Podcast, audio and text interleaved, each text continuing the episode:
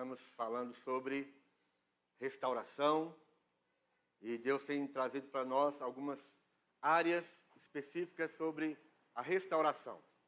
Na quarta-feira, nós, usando o texto lá de Neemias, na quarta-feira nós estamos falando sobre o livro de Neemias, a restauração que Deus trouxe ali naquela cidade, que simboliza com muita clareza as nossas vidas.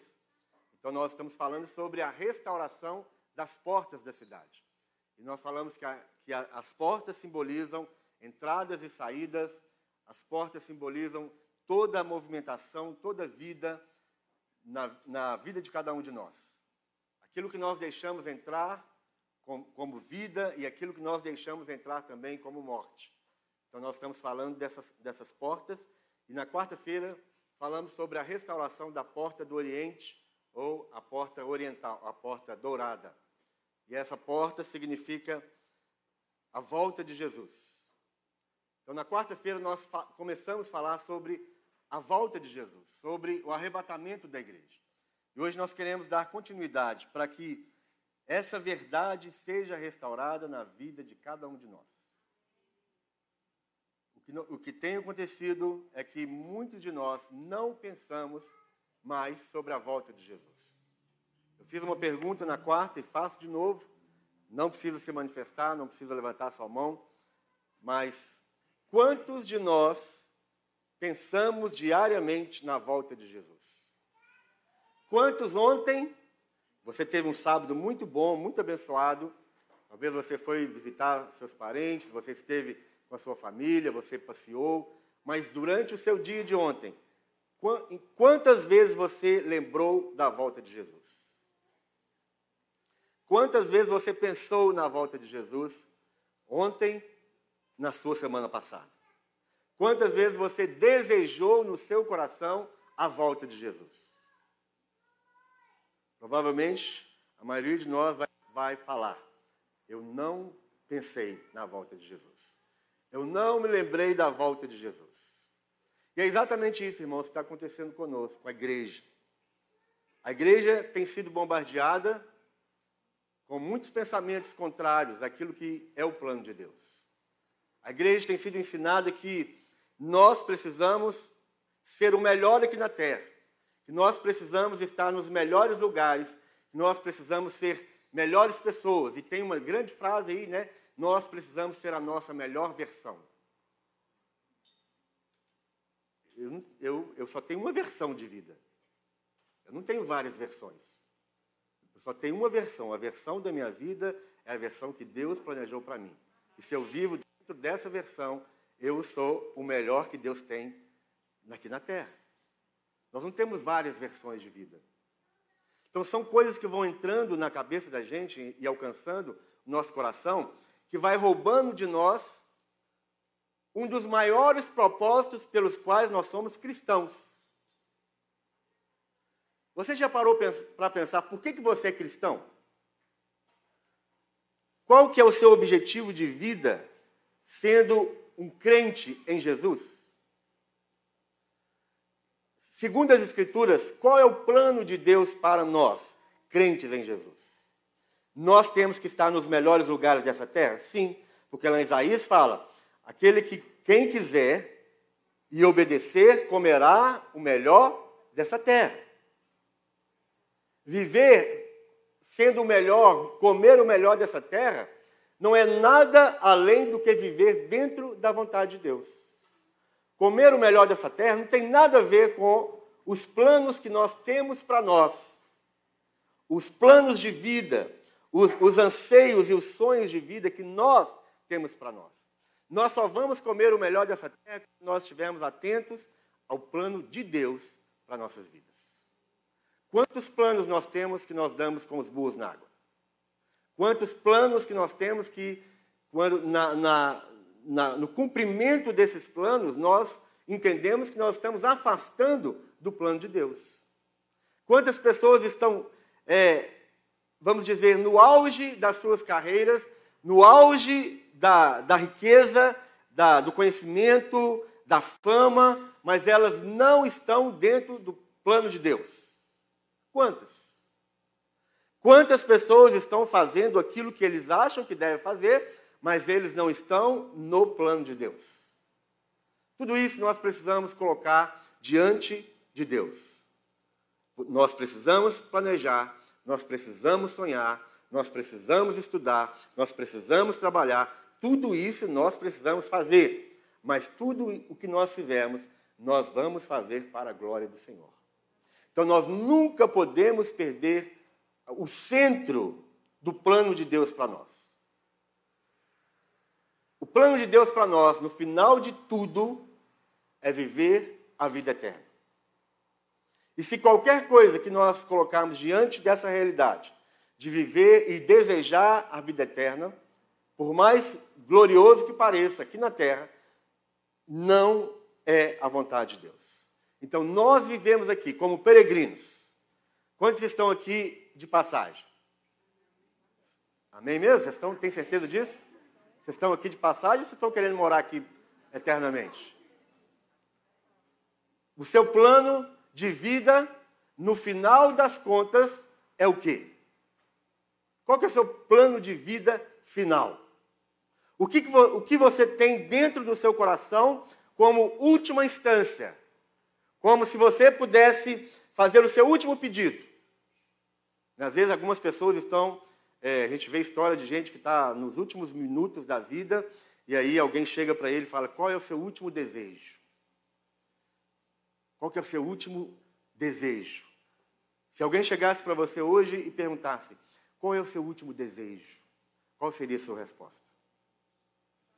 Teve um homem aqui, muito conhecido, quase que dono de talvez 30% de Belo Horizonte, não vou falar o nome, porque não precisa.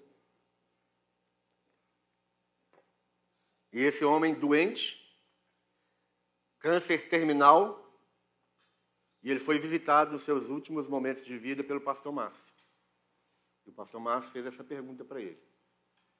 Qual que é o seu último desejo? E ele não falou o que se esperasse que falasse. O meu desejo é estar com Jesus por toda a eternidade mas ele escolheu uma outra coisa, completamente carnal e natural. Então, qual é o nosso último desejo, no final das contas? Podemos fazer tudo, podemos crescer financeiramente, podemos crescer intelectualmente, e tudo isso é, é legítimo, nós precisamos.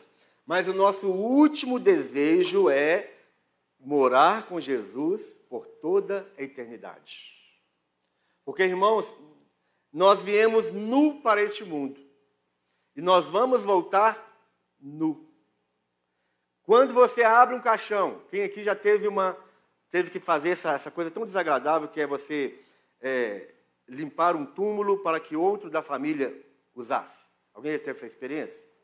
Essa experiência é horrível, porque você tem que acompanhar ali a retirada daquele caixão.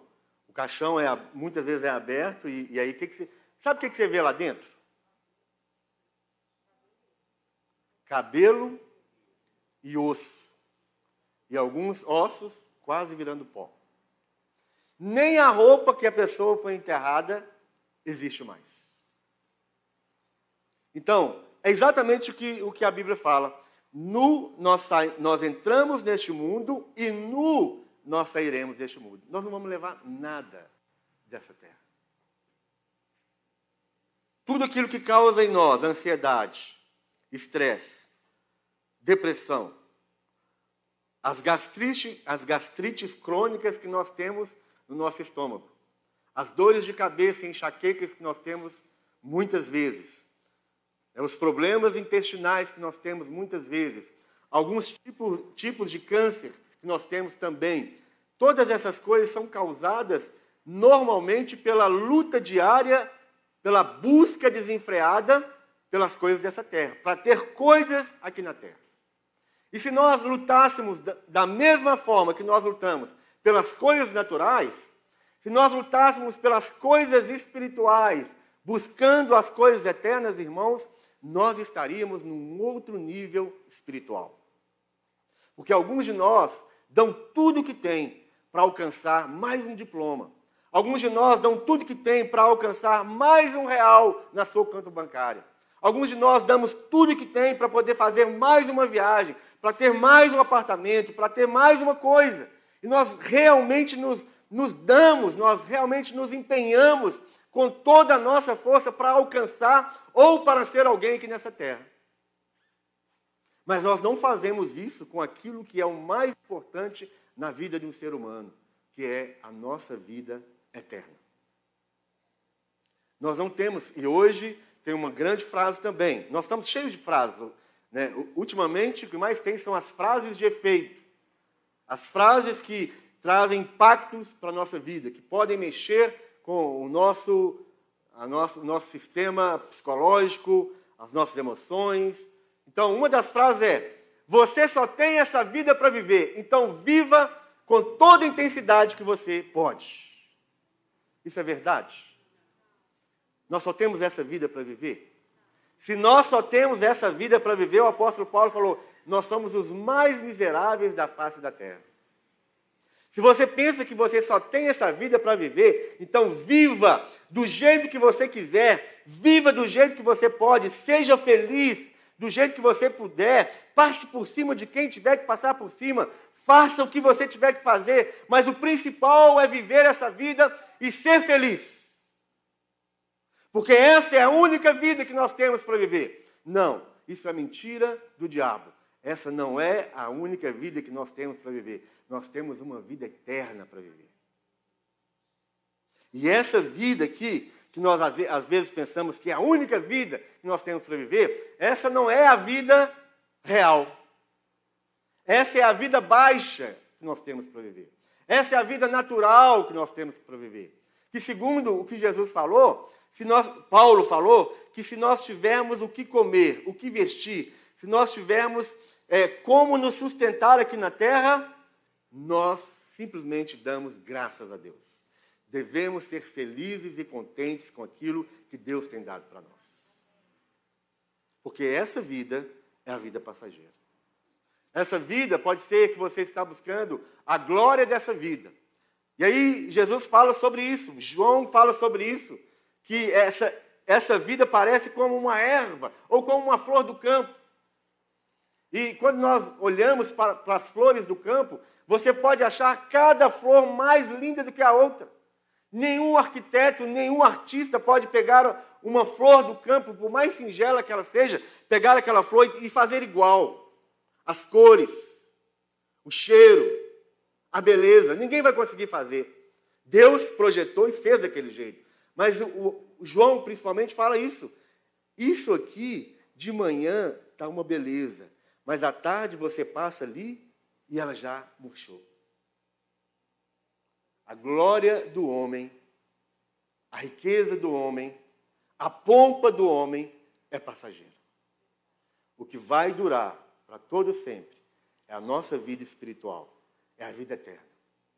Irmãos, e isso é um discurso muito duro se fosse, se fosse a, a, a leva de crentes do an, dos anos 40 até os anos 80, eu me arrisco a dizer, até a, geração de 1980, esse tipo de pregação era uma pregação que todo mundo já estaria pulando, dando glória a Deus, falando línguas estranhas, porque essa, esse era o sentimento dos crentes na, até a década de 80.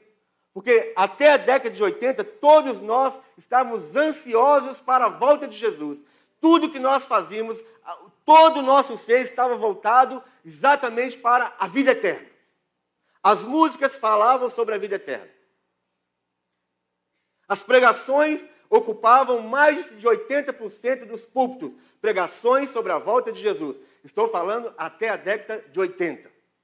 Quantos aqui já eram crentes na década de 80? Verdade ou mentira? Vocês lembram disso? As músicas que cantavam era sobre a volta de Jesus. As pregações eram sobre a volta de Jesus. Nós saímos dos cultos da manhã, comia alguma coisa no domingo de manhã, nós comíamos alguma coisa rapidinho e nós íamos evangelizar. Por que, que nós íamos evangelizar? Porque nós que, queríamos apressar a vinda de Jesus. Porque o apóstolo Pedro fala sobre isso, que nós podemos apressar a vinda de Jesus. Quando nós pregamos o Evangelho, nós estamos apressando a vinda de Jesus. Então, esse tipo de palavra, em, até 1980, era algo muito forte. Mas hoje, essa palavra não, não traz impacto mais para a maioria das igrejas. Na realidade, a maioria das igrejas não falam mais sobre a vinda de Jesus. Porque a, o, a preparação entrou na igreja um, um engano, um entorpecimento, um esfriamento, achando que a nossa vida ela precisa ser vivida aqui. Nós estamos sendo treinados para viver nesta vida, para viver esta vida. Então, nós não temos mais um interesse queimando dentro do nosso coração pela volta de Jesus. Se você conversa com alguém sobre a volta de Jesus, meu irmão, é uma conversa, se torna uma conversa enfadonha. Quantas vezes eu já ouvi da boca, até da minha filha, a minha filha mais nova, nós estávamos conversando sobre a volta de Jesus e ela falou assim: Pai, eu não quero que Jesus volte agora, porque eu não fiz tudo aquilo que eu queria fazer. E muitas vezes nós não falamos isso com a nossa boca, mas nós pensamos isso. Eu já ouvi isso não só de uma menina de 14 anos na época, mas eu tenho ouvido isso de crentes, de crentes.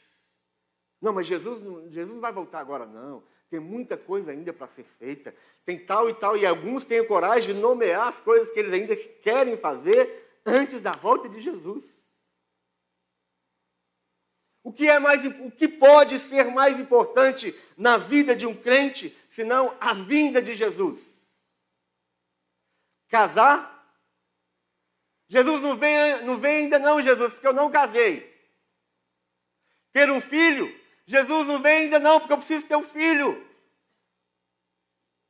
Ter aquele diploma? Não, Jesus, eu quero, eu quero ter aquele diploma, eu estou lutando para ter esse diploma, então espera mais um pouquinho aí, Jesus.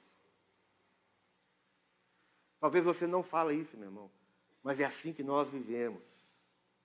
Muitas coisas nós não falamos, mas nós vivemos realidades assim. A forma, a forma como nós vivemos diariamente demonstra aquilo que nós queremos na nossa vida. E muitas vezes nós engolimos as nossas palavras, mas, mas extravasamos no nosso estilo de vida. Aquilo que eu vivo, aquilo que eu persigo, aquilo que eu tenho como foco, aquilo que eu gasto meu tempo, aquilo que eu gasto a minha energia, aquilo que eu gasto a minha saúde, demonstra o que eu quero para a minha vida.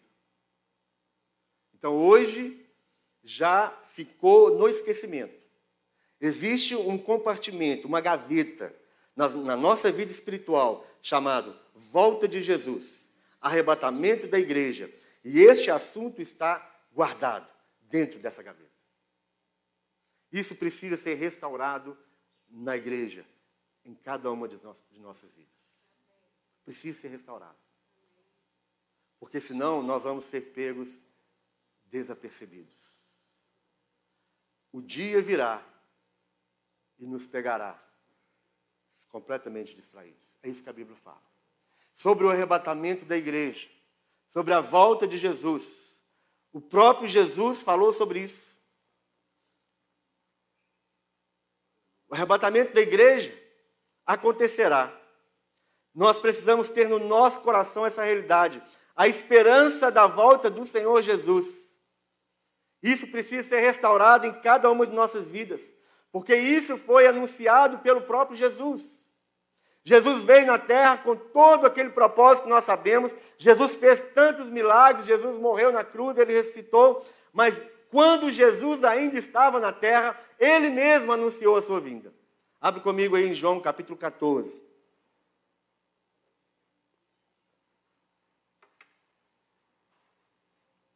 Quem crê na vida eterna, quem vive na esperança da vida eterna, ele não tem medo da morte. Ele não tem medo das coisas que podem acontecer na sua vida. Ele não tem medo de morrer na. Ah, agora está tá criando novamente, está sendo criado um outro pânico sobre a face da terra, que é a quarta onda do Covid. O chamado Omicron, é isso mesmo? Omicron. E já tem gente que já está voltando ao pânico do começo. Já tem gente panificado. Se existe essa palavra. Panificado não é, né, gente? Que é pão, né? É fabricação de pão. Mas tem gente que já está o quê? Já está com medo de novo. Já está já tá falando, e agora? Vai fechar de novo. Vai... Vou ficar dentro de casa de novo. Meu irmão, aquele que tem certeza da vida eterna, ele não tem medo dessas coisas.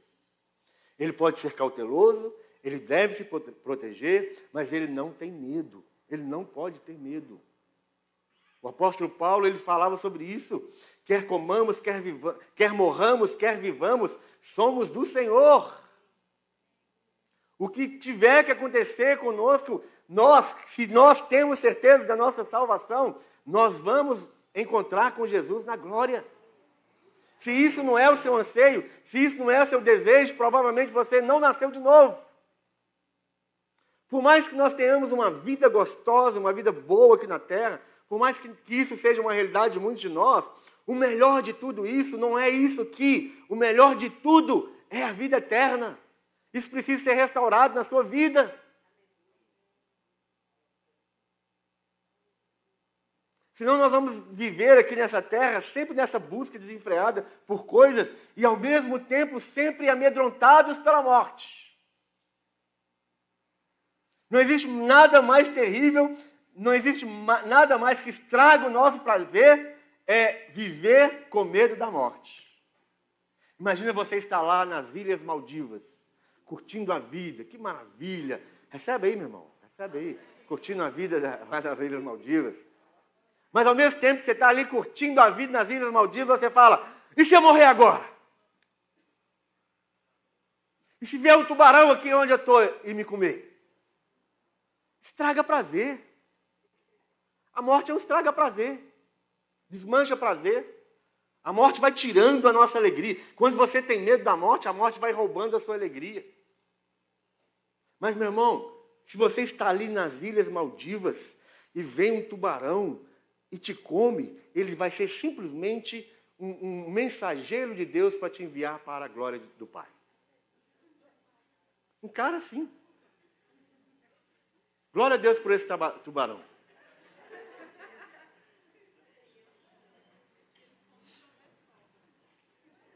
Eu sempre falo assim, olha, eu falo lá em casa, né? Eles não gostam que eu falo, não, mas eu falo. Se morrer, meu irmão, se morrer todo mundo junto, melhor ainda, que vai todo mundo junto para a glória. Não deixe que o medo da morte seja um estraga prazer na sua vida. Mas só vai viver com essa, com essa é, encarando a morte de qualquer jeito, não tendo medo da morte, quem tem certeza da vida eterna quem deseja a vida eterna. Mas quem vive assim, Senhor, espera mais um pouquinho, deixa eu acabar de fazer tal coisa. E é isso que Jesus falou nas parábolas. Lembra? Jesus falou isso. Tinha uma grande mesa posta pelo, pelo Senhor. Ele fez uma mesa, ele preparou a mesa. Ele falou: agora vai e convida as pessoas que estão lá fora. Cada um deles tinha uma desculpa. E, e cada um de nós tem, temos uma mesa preparada uma, um banquete celestial, um banquete eterno, meu irmão. O banquete é eterno, não vai acabar. Mas cada um de nós estamos dando as nossas desculpas para não desfrutar da mesa. Então, aqui, Jesus anunciou, o próprio Jesus anunciou a sua vinda. João capítulo 14, verso 1 diz: Não se turbe o vosso coração, credes em Deus, crede também em mim. Na casa de meu pai há muitas moradas. Se não fosse assim, eu vou-lhe teria dito: Vou preparar-vos lugar. E quando eu for e vos preparar lugar, voltarei e vos levarei para mim mesmo, para que onde, para que onde eu estiver, estejais vós também. Jesus aqui na sua vida fazendo milagres, fazendo tudo aquilo que você já sabe que Jesus fazia, cumprindo todo o propósito de Deus, ele falou: Olha, eu vou, eu vou, e eu vou preparar lugar para vocês.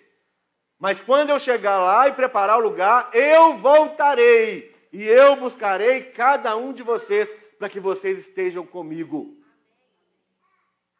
O próprio Jesus já prometeu, já falou sobre a sua volta. Então ele vai voltar, meu irmão. Isso é uma realidade. Eu voltarei e vos levarei para mim mesmo. A nossa vida não se resume nessa vidinha que nós temos aqui. A vinda de Jesus foi anunciada pelos anjos. Atos capítulo 1. Atos capítulo 1, verso 9.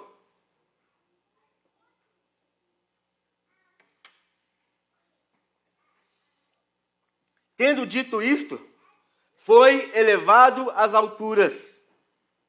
Enquanto eles olhavam, e uma nuvem o encobriu da vista deles.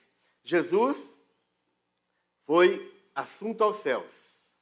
Enquanto Jesus subia, enquanto Jesus estava sendo elevado aos céus, eles ficaram com os olhos fixos no céu enquanto ele subia. De repente, surgiram diante deles dois homens vestidos de branco, que lhes disseram: Dois anjos vieram à medida que Jesus ia subindo aos céus, os discípulos e, e, e estavam todos ali com os olhos fixos no céu, olhando para o céu, Jesus subindo e eles olhando aquela, aquela imagem, aquele evento, aquela, aquele acontecimento tão glorioso, tão extraordinário. E de repente, dois anjos aparecem e dizem: Varões galileus, por que vocês estão olhando para o céu?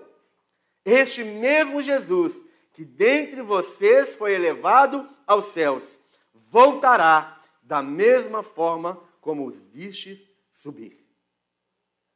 A volta de Jesus foi anunciada pelos próprios anjos. A volta de Jesus foi anunciada pelo próprio Jesus. E agora, nesse evento tão, tão marcante, tão maravilhoso, Jesus subindo, os, os, discípulos olhando para onde Jesus estava indo, os olhos estavam fixos nos céus. Os anjos vêm e falam: Esse Jesus que vocês estão olhando para as alturas, vocês estão com os olhos fixos nos céus. Esse Jesus vai voltar da mesma forma como vocês estão o vendo subir. Assim como vocês estão com os olhos fixos no céu, continuem com os olhos fixos nos céus, até que vocês percebam a sua volta. O que, os, o que os anjos estão falando é exatamente isso. Permaneçam com seus olhos fixos nos céus, para que vocês vejam ele vindo para onde, para onde ele, de onde ele foi, ele vai voltar. Os olhos fixos nos céus. Não os olhos fixos na terra, mas os nossos olhos precisam estar fixos nos céus, buscando as coisas dos céus. Porque esse Jesus que vocês estão vendo subir, ele voltará da mesma forma. Se você tira os seus olhos dos céus, se você tira os seus olhos da habitação original de Jesus, você pode perder a sua vinda. Você pode perder a sua volta. Foi isso que os anjos estavam anunciando naquele momento. A vinda de Jesus foi anunciada pelos apóstolos. 1 Coríntios capítulo 15. 1 Coríntios capítulo 15, verso 51. Ele diz: Eis aqui vos digo um mistério. É um mistério, meu irmão. A vinda de Jesus é um mistério. A forma como Jesus voltará é um mistério. O arrebatamento da igreja é um mistério. É, é um dos maiores mistérios. São, são, nós podemos falar sobre algum, os mistérios da Bíblia. Muitos estão procurando outros mistérios, outros mistérios, mas os principais mistérios na Bíblia são dois, que o apóstolo Paulo diz.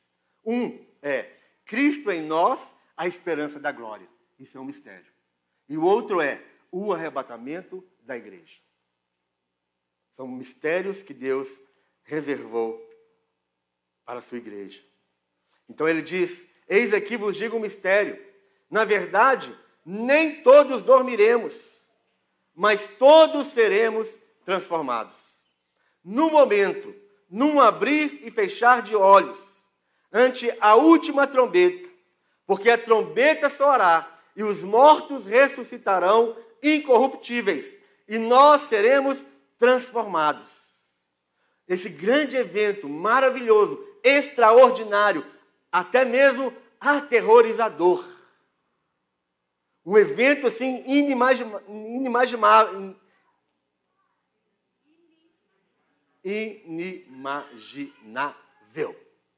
Amém? Esse evento, imagina, todos os homens que estão mortos, todas as pessoas mortas, ao soar da trombeta, com a voz do arcanjo, os corpos ressuscitarão. Se nós estivermos vivos, nossos corpos serão transformados e nós encontraremos com nosso Senhor nos ares. Todos os corpos, aquele corpo que foi carbonizado no Ocidente, aquele que foi comido pelo tubarão, lembra? Todos os corpos mortos, não importa a forma como foi morto, eles ressuscitarão e nós encontraremos com Jesus nos ares. Isso é o mistério de Deus. É um mistério. Isso vai acontecer. Ele diz: porque a trombeta soará e os mortos ressuscitarão incorruptíveis e nós seremos transformados. Porque convém que isto que é corruptível se revista da incorruptibilidade e isto que é mortal se revista da imortalidade. E quando isto que é corruptível se revestir da incorruptibilidade, e isto que é mortal se revestir da imortalidade, então cumprir-se-á a palavra que está escrita: tragada foi a morte na vitória. Onde está a morte, o teu aguilhão? Onde está, ó inferno, a tua vitória? Ora, o aguilhão da morte é o pecado, e a força do pecado é a lei. Mas graças a Deus que nos dá a vitória por nosso Senhor Jesus Cristo.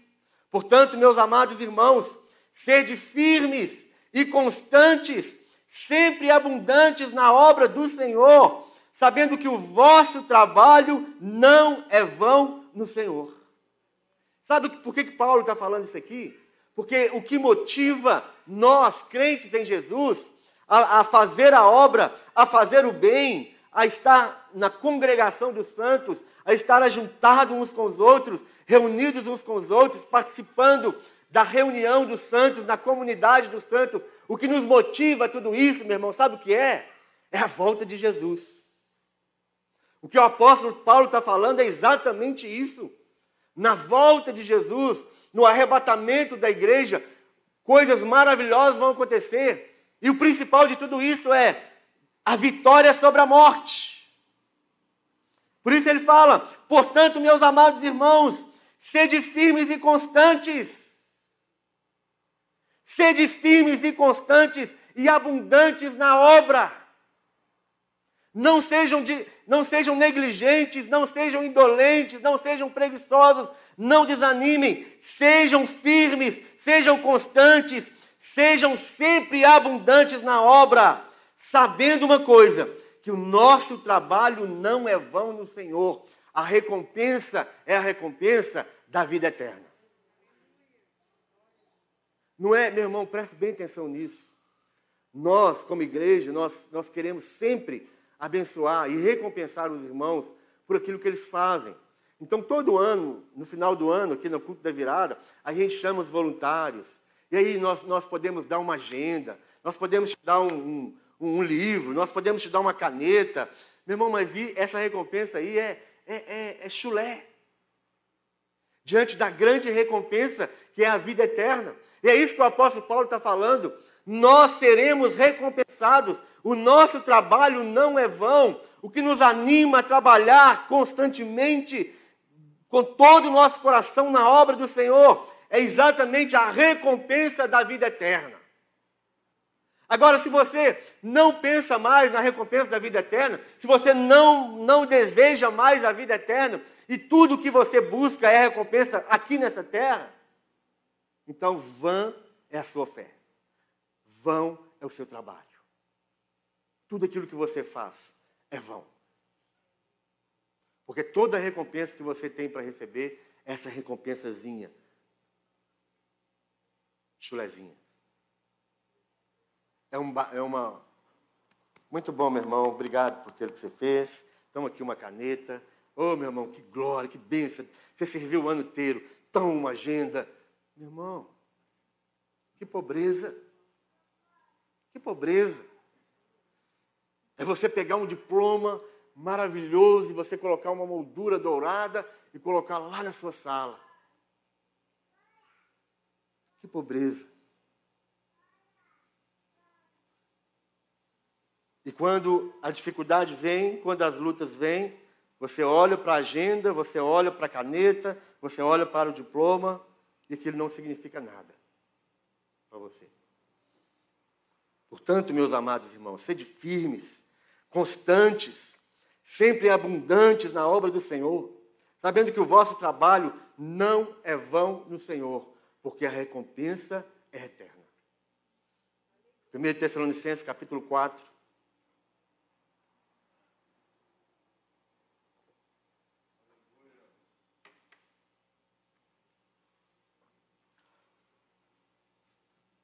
Alguns podem estar pensando assim agora. Sujou. Pastor vai pregar logo sobre isso. Agora eu tenho responsabilidade de viver para a glória de Deus e buscando a vida eterna. Estragou os meus planos. Se você está pensando assim, ainda dá tempo de arrepender. 1 Tessalonicenses capítulo 4, verso 13, diz: Não quero, porém, irmãos, que sejais ignorantes acerca dos que já dormem, para que não vos entristeçais como os demais, que não têm esperança. Porque se cremos que Jesus morreu e ressuscitou, assim também aos que em Jesus dormem, Deus os tornará a trazer com ele. Dizemos-vos, pois, isto, pela palavra do Senhor, que nós, os que ficarmos vivos para a vinda do Senhor, não precederemos os que dormem. Porque o mesmo Senhor descerá do céu com alarido e com voz de arcanjo e com a trombeta de Deus, e os que morreram em Cristo ressuscitarão primeiro. Depois nós, os que ficarmos vivos, seremos arrebatados juntamente com eles nas nuvens, a encontrar o Senhor nos ares. E assim estaremos sempre com o Senhor. E assim estaremos sempre com o Senhor. Portanto, consolai-vos uns aos outros com estas palavras. A vinda de Jesus o arrebatamento da igreja é um consolo para todos nós. Principalmente para nós que perdemos alguém nessa época de Covid. Seja um familiar, nós que perdemos emprego, nós que perdemos dinheiro, nós que perdemos negócios.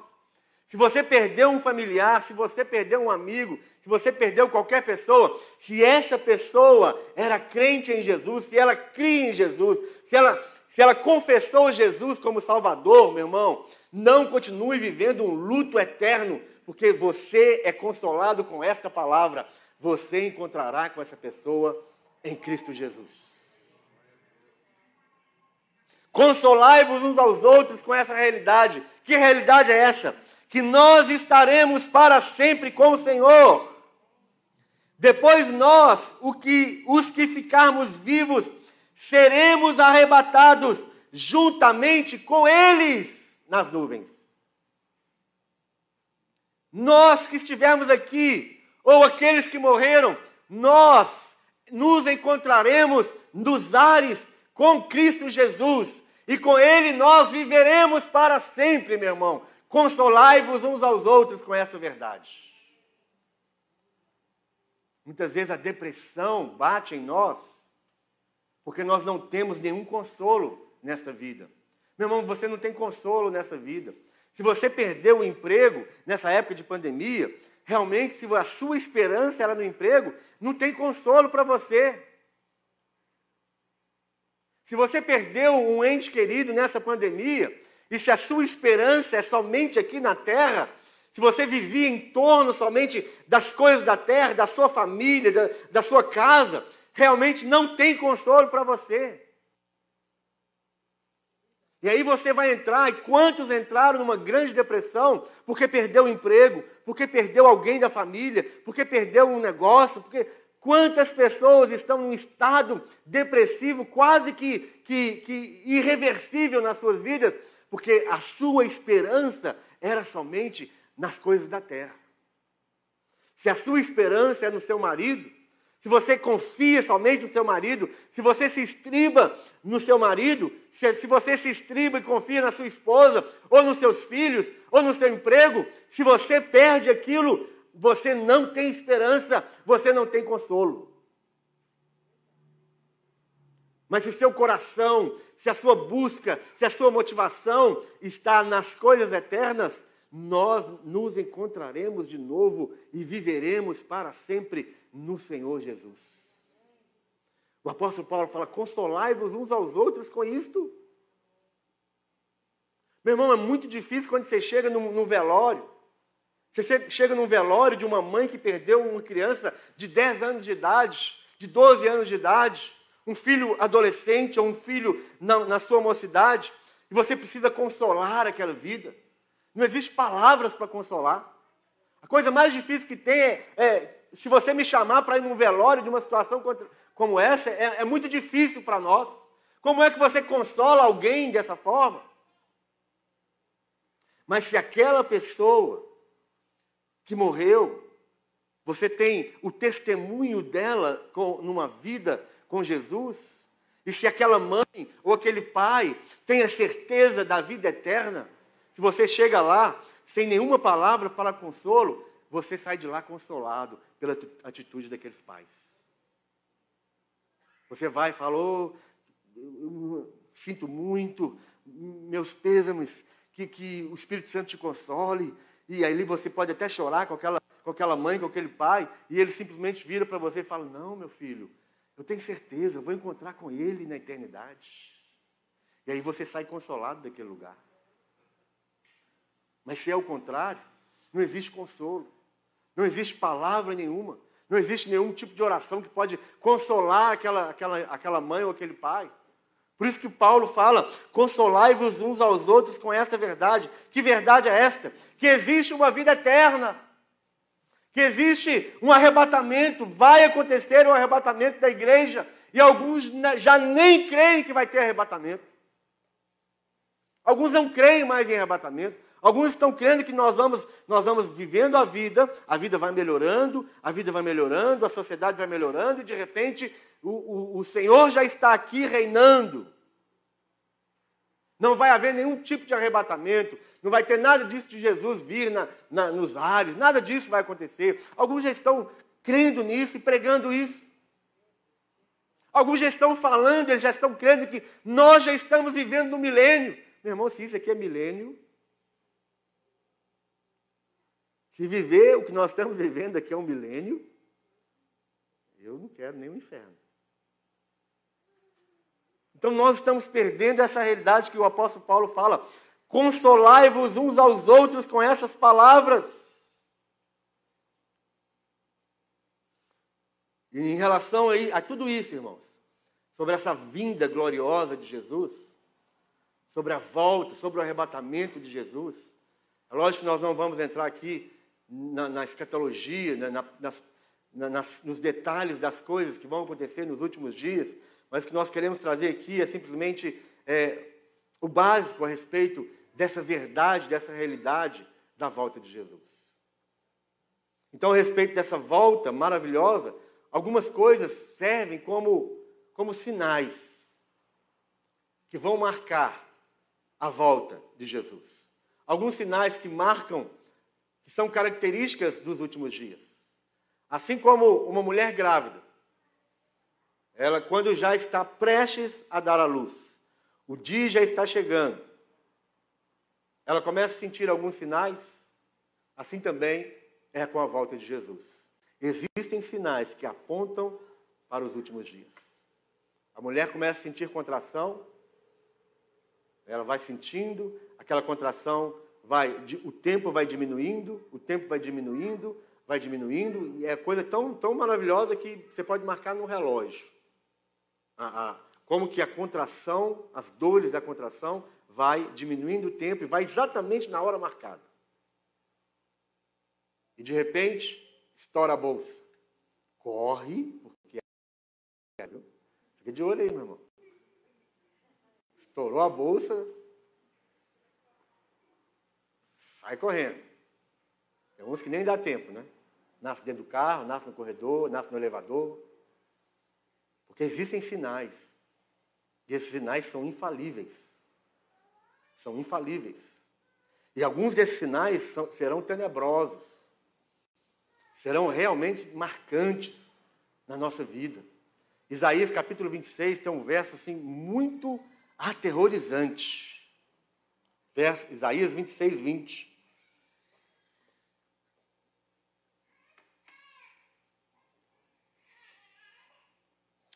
Isaías 26, 20 fala assim: Vai, pois, povo meu, entra nos teus quartos e fecha as tuas portas sobre ti.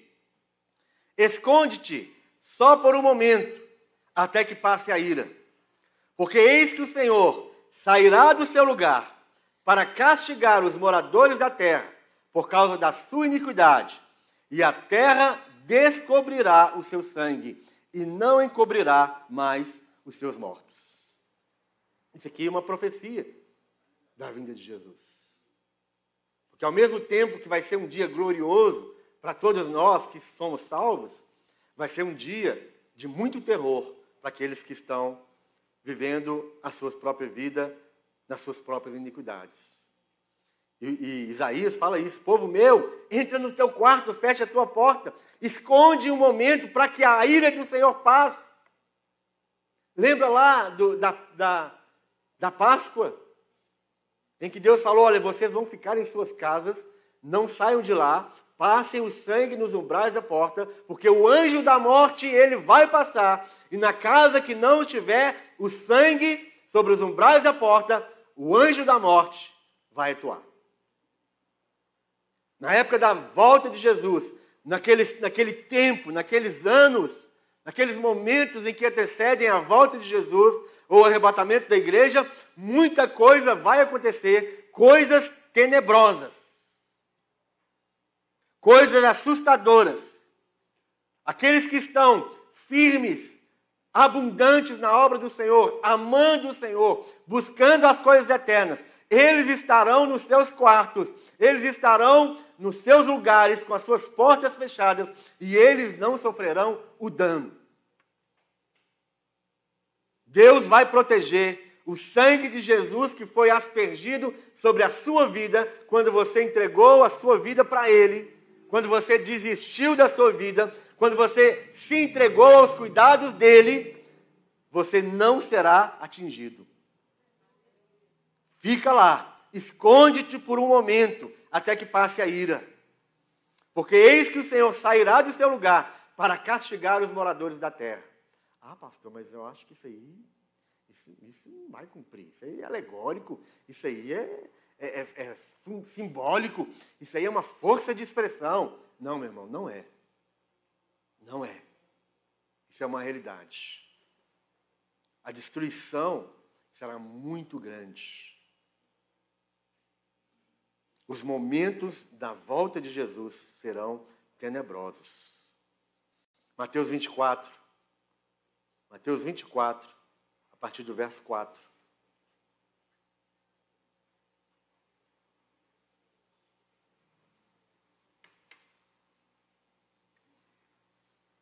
Estando assentado no Monte das Oliveiras, chegaram-se a eles os seus discípulos em particular, dizendo: Dize-nos quando serão essas coisas, e que sinal haverá da tua vinda e do fim do mundo?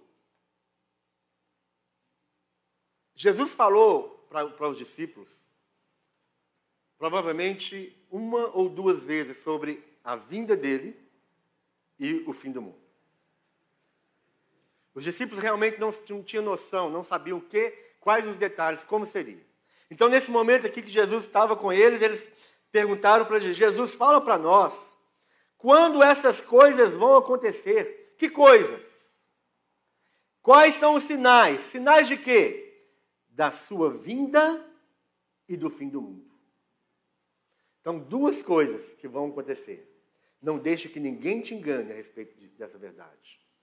Jesus vai voltar e o mundo vai ter um fim.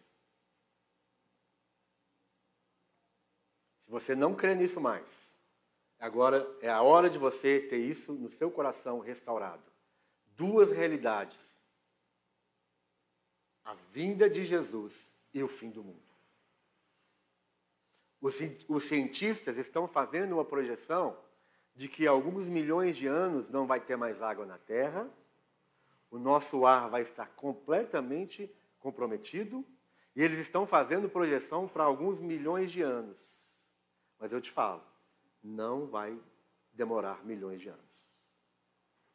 Tudo isso que eles já estão prevendo, e se você procurar alguns estudos sobre o fim da Terra, e alguns estão prevendo que a Terra vai acabar. Só que o problema é que eles estão prevendo para alguns bilhões de anos na frente, meu irmão, vai ser muito mais cedo do que eles estão pensando. O que a Bíblia fala é que tudo isso vai se desfazer tudo isso aqui que nós estamos vendo será queimado. É uma realidade. Isso é uma realidade. Jesus falou sobre isso. Os discípulos estavam pedindo a Jesus: fala para nós, Jesus, qual vai ser o sinal da tua vinda? E qual é o sinal do fim do mundo? Ah, vai ter fim do mundo? Vai! Vai ter fim do mundo. Esse mundo vai, vai passar. Esse mundo vai acabar. Isso já foi profetizado pelo próprio Jesus, pelos profetas, pelos apóstolos. Tudo isso vai ter final esse mundo que nós estamos vivendo tem um prazo de validade. Diz-nos, verso 5: E Jesus respondendo, disse-lhes: Acautelai-vos, que ninguém vos engane, porque muitos virão em meu nome dizendo: Eu sou o Cristo, e enganarão a muitos. Então Jesus está falando de um, de um sinal. Qual que é esse sinal? Não deixe que ninguém vos engane, porque virão muitos em meu nome, virão muitos dizendo: Eu sou o Cristo, eu sou o Cristo. E aí você já tem testemunho disso. Vez ou outra aparece alguém falando que é o Cristo. E, e, e isso aqui vai muito além de uma pessoa, preste bem atenção nisso. Alguém que, que vem e diga e diz, eu sou Cristo, vai muito além de uma pessoa fisicamente dizendo eu sou Cristo. Mas a palavra Cristo significa unção, ungido. Muitos virão dizendo eu tenho a unção, eu tenho a missão. Muitos virão imitando uma unção, muitos virão imitando o Cristo. E enganaram a muitos não necessariamente uma pessoa se apresentando como Cristo, mas muito do que pode acontecer é grupos, igrejas, movimentos falando: nós temos a unção, nós somos o Cristo. Vocês estão entendendo o que significa? Falar eu sou Cristo é o mesmo que falar eu sou o ungido. E aquele que fala eu sou ungido é o mesmo que fala eu tenho a unção, eu tenho a missão, eu tenho o poder, eu trago a manifestação. E aí nós vamos começar, quando a gente entra lá em Tessalonicenses, a gente vai ver que o espírito do anticristo é aquele que vem com manifestações de milagres, com sinais e prodígios.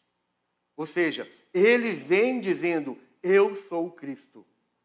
Quantos já estão vindo nessas manifestações trazendo uma falsa mensagem, um, um, um falso entendimento de que nós temos a unção, nós temos as manifestações. Porque muitos virão em meu nome dizendo, eles virão em nome de quem? Em nome de? Vocês estão com medo de falar? Pode falar de verdade. Eles virão em nome de quem?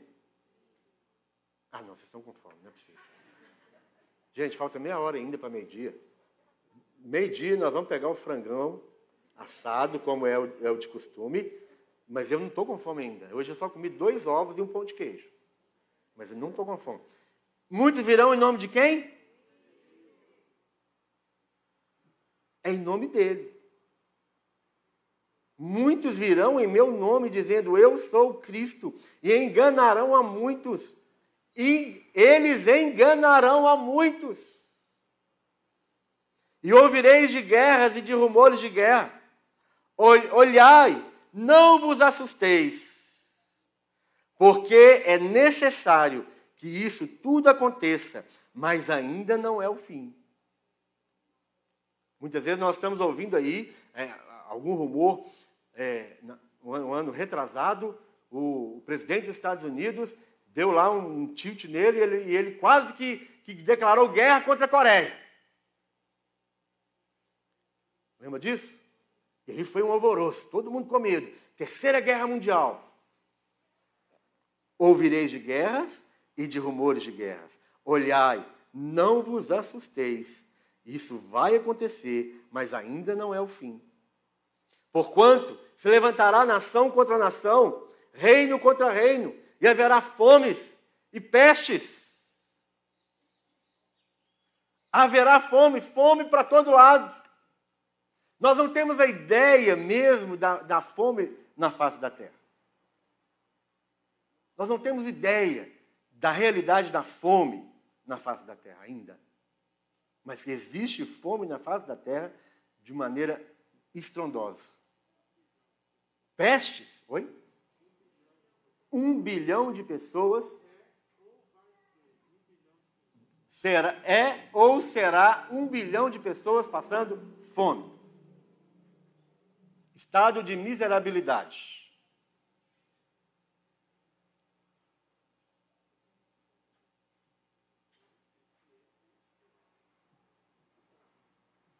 Pestes. As pestes, irmão, deixa eu falar para você sobre as pestes.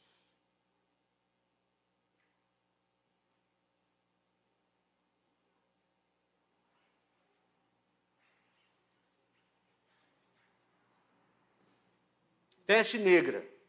Mil, a, peste negra, 50 milhões de mortos na Europa e na Ásia.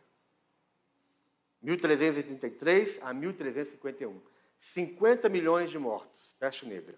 Cólera, centenas de milhares de mortos, 1817 a 1824. Tuberculose, 1 bilhão de mortos em 1850 a 1950. Varíola, 300 milhões de mortos, 1896 a 1980. Gripe espanhola, 20 milhões de mortos, 1918 a 1919. Tifo, 3 milhões de mortos na Europa Oriental e na Rússia, entre 1918 a 1922. Varíola, nós já temos vacina, mas exatamente nesse, nessa mesma situação que nós estamos passando hoje do Covid, em que a doença apareceu, a peste apareceu e ainda nós não tínhamos defesa para isso. Então, esse, esse tanto de gente morreu. Então, varíola, nós já temos é, vacina, tuberculose, nós já temos vacina, tifo, nós já temos vacina, febre amarela, 30 milhões de mortos na Etiópia, de 1960 a 1962. Febre amarela, já tem também a vacina. Sarampo, também, 6 milhões de mortos por ano, até 1963. Malária, 3 milhões de mortos por ano também, desde 1980. A AIDS matou 22 milhões de mortos desde 1981. O ebola, 11 mil mortos em 2014. E agora, Covid-19, com suas variantes. Então, Jesus, ele falou: Isso é sinal. Os discípulos perguntaram para Jesus quais são os sinais da vinda dele e do fim do mundo. Então Jesus falou, ele, tá, ele está falando. Nação contra nação, reino contra reino, fome, pestes e terremotos em vários lugares. Terremoto em vários lugares. Sempre houve ter terremoto, sempre. mas de, do ano 2000 para cá, eu não vou lembrar exatamente, mas a aceleração dos terremotos foram numa escala assim impressionante. Os terremotos se multiplicaram do ano 2000 para cá, de uma maneira assustadora. Mas todas essas coisas são o princípio de dores. Então vos hão de entregar para seres atormentados, e matar-vos-ão, e sereis odiados de todas as nações por causa do meu nome. Nesse tempo, muitos serão escandalizados, trair-se-ão uns aos outros, e uns aos outros se odiarão. Semana passada, ou semana retrasada, tinha um pastor da Assembleia de Deus pregando, e ele falou, ele usou uma palavra.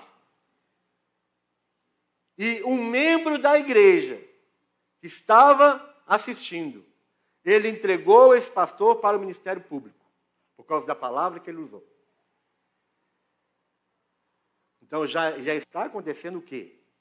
Pessoas estão traindo umas às outras. Esse membro da igreja traiu o seu pastor, porque o pastor estava pregando e usou uma palavra que hoje em dia você não pode usar. Não é? Você não pode usar. Ele usou essa palavra e quem entregou o pastor para o ministério público foi o próprio membro da igreja. Trair-se-ão e odiarão uns aos outros. E surgirão muitos falsos profetas e enganarão a muitos. Os falsos profetas estão espalhados por todos os lugares. Falsos profetas de todos os tipos. Aqueles que chegam nesses cultos, onde existem os moveres, e chegam e falam: Eis que eu te digo que você casarás com fulano de tal. E aí você que está recebendo a profetada fala, mas eu já sou casado. E isso acontece. Já estão atuando, já estão enganando. E por se multiplicar a iniquidade, o amor de muitos esfriará. Mas aquele que perseverar até o fim, esse será salvo. E este evangelho do reino será pregado em todo o mundo, em testemunho a todas as nações, e então virá o fim. Quando, pois, vides que a abominação da desolação de que falou o profeta Daniel, Daniel está no lugar santo, quem lê entenda. Então os que estiverem na Judéia fujam para os montes, e quem estiver sobre o telhado não desça tirar alguma coisa de sua casa. E quem estiver no campo não volte atrás a buscar as suas vestes, mas ai das grávidas e daqui, das que amamentam naqueles dias e orai para que a vossa fuga não aconteça no inverno nem no sábado, porque haverá então grande aflição, como nunca houve, desde, desde o princípio do mundo até agora, nem tampouco há de haver. E se aqueles dias não fossem abreviados, nenhuma carne se salvaria, mas por causa dos escolhidos serão abreviados aqueles dias. Então, se alguém vos disser, eis que o Cristo está aqui, ou ali, não lhes deis crédito, porque surgirão falsos cristos e falsos profetas, e farão tão grandes sinais e prodígios, que, se possível, enganariam até os escolhidos. Eis que vou-lo tenho predito. Porque assim como o relâmpago sai do Oriente e se mostra até o Ocidente, assim também será a vinda do Filho do Homem. Pois onde estiver o cadáver, aí se juntarão as águias. E logo depois da aflição daqueles dias, o sol escurecerá, e a lua não dará sua luz, e as estrelas cairão dos céus, e as potências do céu serão abaladas. Então aparecerá no céu o sinal do Filho do Homem. E todas as tribos da terra se, se lamentarão, e verão o Filho do Homem vindo sobre as nuvens do céu com poder e grande glória. E ele enviará os seus anjos com rijo clamor de trombeta, os quais ajuntarão os seus escolhidos desde os quatro ventos, de uma a outra extremidade dos céus. Ele ajuntará os seus escolhidos de todos os quatro cantos da terra, meus irmãos. Aprendei, pois, essa parábola da figueira. Quando já os seus ramos se tornam tenros e brotam folhas, sabeis que está próximo o verão. Igualmente, quando vides todas essas coisas, sabei que ele está próximo das portas.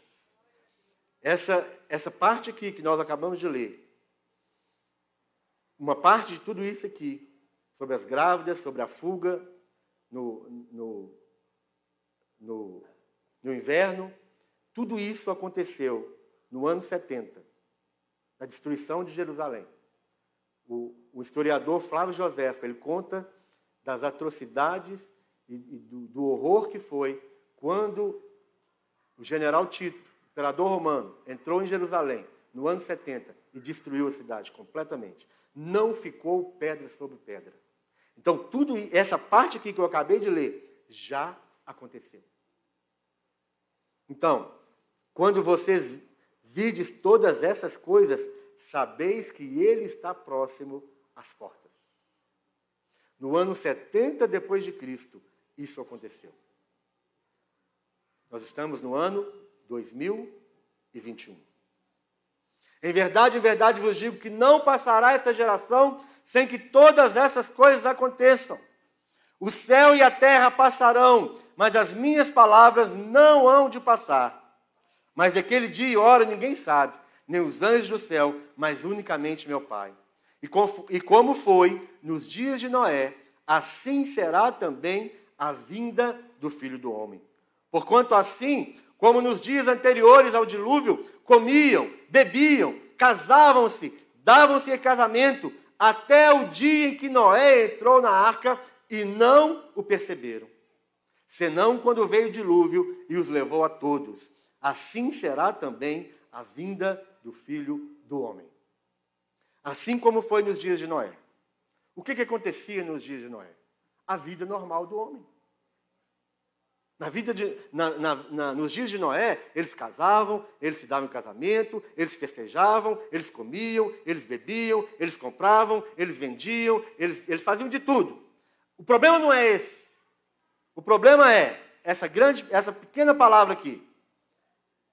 Até o dia em que Noé entrou na arca e não o perceberam. O problema é a distração que nós vivemos nos nossos dias.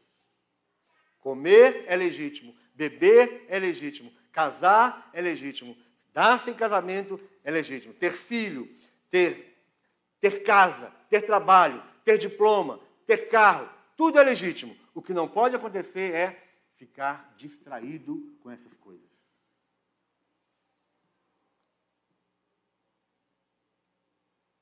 Então, estando dois no campo, será levado um e deixado outro. Estando duas moendo no moinho, será levado uma e deixada a outra. Vigiai, pois, porque não sabeis a hora que há de vir o vosso Senhor. Mas considerai isso, pensa sobre isso, presta atenção nisso. Se o pai de família soubesse que vigília da noite havia de vir o ladrão, vigiaria e não deixaria minar a sua casa. Por isso, estai vós apercebidos também. Por isso, estai vós apercebidos também, porque o Filho do Homem há de vir a hora em que não pensais. E a hora que nós não estamos pensando na volta de Jesus é agora. Eu acabei de fazer uma pergunta para vocês. Eu acabei de fazer uma pergunta na quarta-feira. Quantos de vocês pensaram na volta de Jesus esta semana?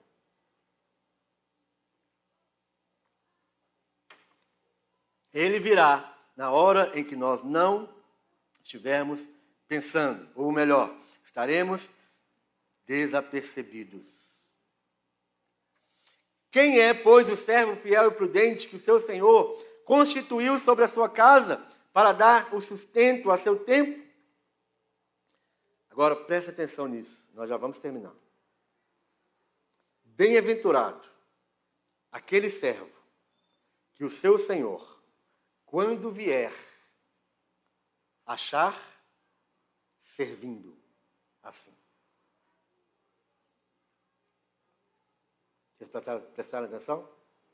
Bem-aventurado é quem? Aquele que, quando o Senhor vier, ele estará servindo.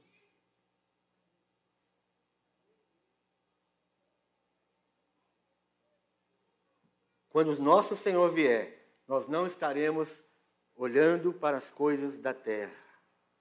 Não estaremos, nós não estaremos extasiados com aquelas coisas maravilhosas. Meu irmão, tem muita coisa boa neste mundo.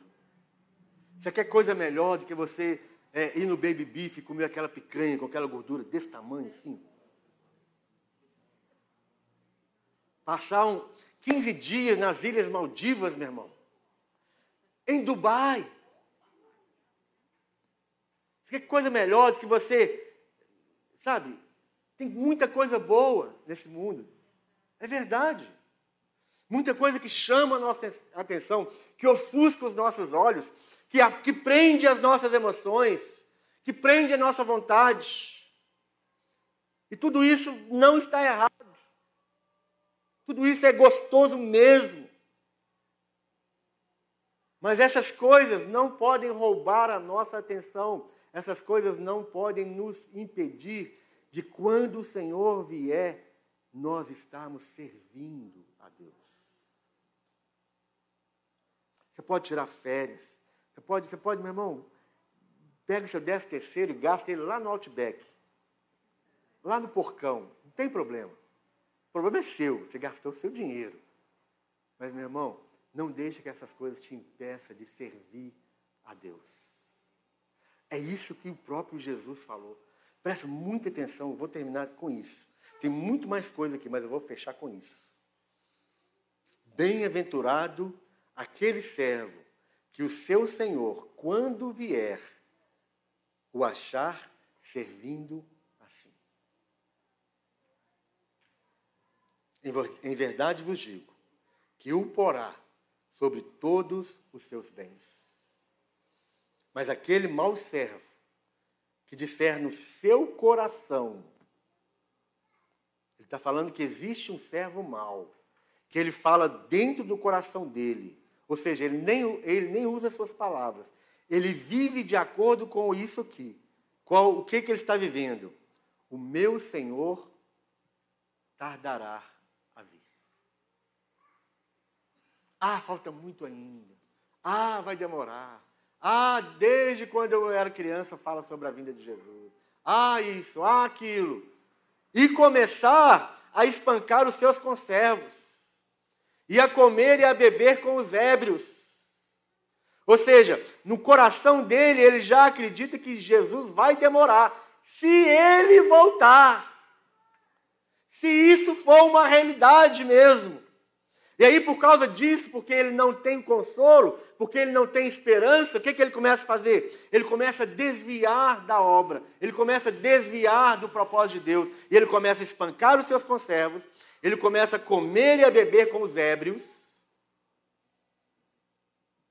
virar o Senhor daquele servo, e olha que ele chama essa pessoa, sabe de quê?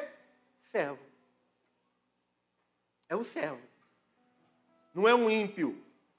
Ele não chama de ímpio, ele não chama de gentio, ele não chama de pagão, ele não chama de imundo, ele chama de servo. É um servo. Tem um servo que vai, quando o Senhor chegar, ele vai estar servindo, mas tem um servo que ele, quando o Senhor vier, ele já está comendo com os ébrios, ele já está espancando os seus conservos. Virá o Senhor daquele servo num dia em que não espera, e a hora em que ele não sabe, e separá-lo e separá, e separá-lo-á e destinará a sua parte com os hipócritas. Ali haverá pranto e ranger de dentes. Lucas 21, 28. Não precisa abrir, não, vou só ler para você. Lucas 21, 28. Ora, quando estas coisas começarem a acontecer, olhai para cima. Assim como os discípulos estavam olhando para cima quando Jesus subiu. E os anjos chegaram e falaram: Por que vocês estão olhando para cima? Esse Jesus, do mesmo modo que ele foi, ele voltará. Então, quando essas coisas começarem a acontecer, olhem para cima. Continue olhando para o alto. Continue olhando para onde Jesus foi para onde Jesus está, para onde você irá. Olhe para cima e levanta as vossas cabeças. Ou seja, pare de olhar para o chão, pare de olhar para as coisas do mundo, para as coisas da terra, para as coisas naturais. Tire os seus olhos da terra e olhe para cima. Levanta a sua cabeça e olha para cima, de para onde Jesus foi e de onde ele virá. Porque quando tudo isso começar a acontecer, a vossa redenção está próxima. Quando todas essas coisas, e olha que eu não li tudo, sobre os sinais, sobre os acontecimentos, mas quando tudo isso começar a acontecer, tire os seus olhos de, de baixo, levanta a sua cabeça, olha para cima, porque a sua redenção está próxima, meu irmão. Jesus vai voltar de verdade. O arrebatamento da igreja é real. Tire os seus olhos das coisas da terra e comece a olhar para as coisas eternas.